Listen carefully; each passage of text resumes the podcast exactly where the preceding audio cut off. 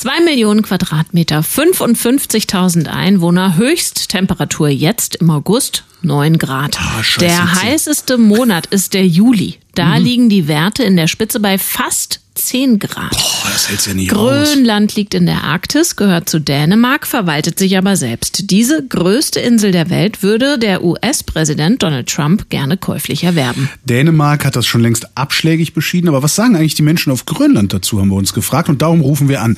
In der Hauptstadt Grönlands, in der 18.000 Einwohnerstadt Nuuk und begrüßen Ebbe Vollquarzen. Guten Abend. Ja, schönen guten Abend. Guten Abend. Sie sind Professor für Kulturgeschichte an der lokalen Universität, vor fast vier Jahren aus Berlin nach Grönland gezogen. Äh, Ist Trumps Gedankenspielerei bei Ihnen Stadtgespräch oder haben alle einmal gelacht und machen jetzt ihr Leben ganz normal weiter? Beides, würde ich sagen. Also seit letztem Freitag beherrscht äh, diese Kaufofferte schon hier die öffentliche Debatte.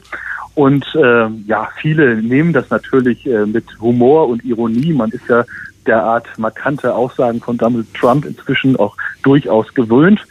Ähm, aber man muss das natürlich schon ernst nehmen und äh, auf eine gewisse Weise stellt das natürlich auch eine ziemliche Provokation dar. Allein die Vorstellung, dass man äh, im 21. Jahrhundert ein Land, also eine ehemalige Kolonie, muss man dazu ja auch sagen, samt ihrer Bevölkerung einfach so kaufen kann und dabei jegliches Selbstbestimmungsrecht der Völker äh, übersieht oder missachtet, das löst hier natürlich äh, nicht nur Verwunderung, sondern auch äh, durchaus berechtigte Empörung aus. Das heißt, die Leute in Nuuk, ihre Kollegen, ihre Studenten sagen, der spinnt wohl. Oder was ist da so die, die äh, Grund, der Grundtenor?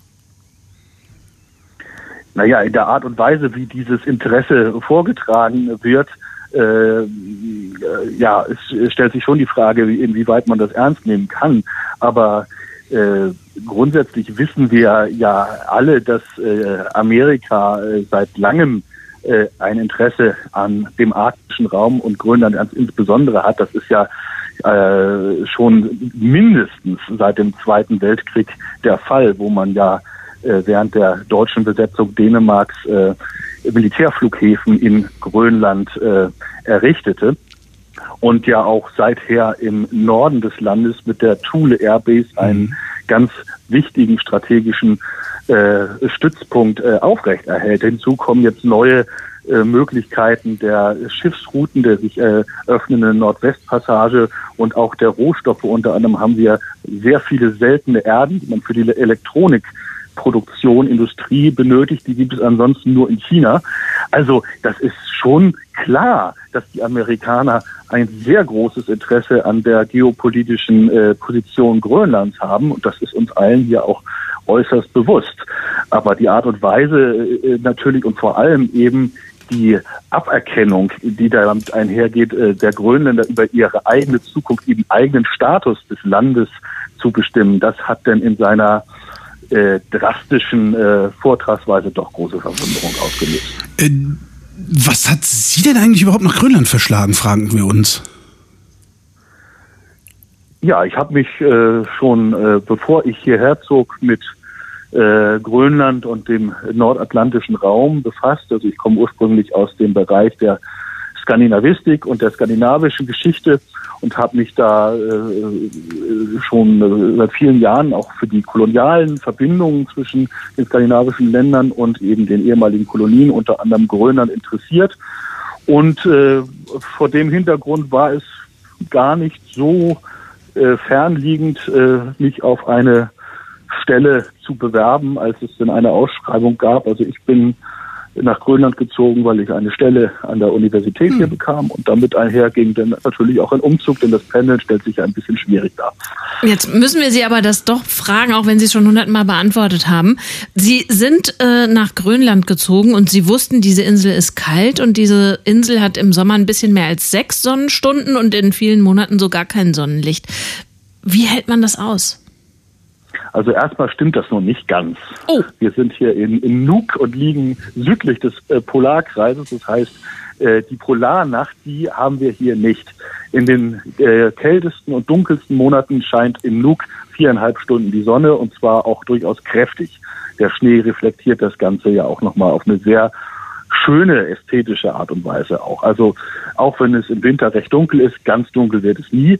Und die Sommer können äh, wieder erwartend recht angenehm sein. Also gerade dieser Sommer war für grönländische Verhältnisse viel mhm. zu warm. Das macht einem schon Sorge vor dem Hintergrund der globalen Klimadebatte, die ja äh, hier auch äh, stattfindet. Natürlich freut man sich insgeheim dann doch, wenn es mal ein bisschen wärmer wird. Also wir hatten viele Tage äh, um die 18, 19 Grad und wenn die Sonne scheint, und das tut sie dann doch tatsächlich fast 24 Stunden, und es keinen Wind gibt, dann fühlt sich das einen wesentlichen Teil wärmer an als das, was das Thermometer äh, äh, tatsächlich zeigt. Also wir haben einen kurzen, aber doch recht angenehmen Sommer hier. Das Einzige, was im Winter ein bisschen stören kann, ist das Glatteis, gar nicht so sehr die Kälte und die Dunkelheit. und können Sie uns in einem Satz sagen, was Sie jetzt nach dreieinhalb Jahren als typisch grönländisch empfinden?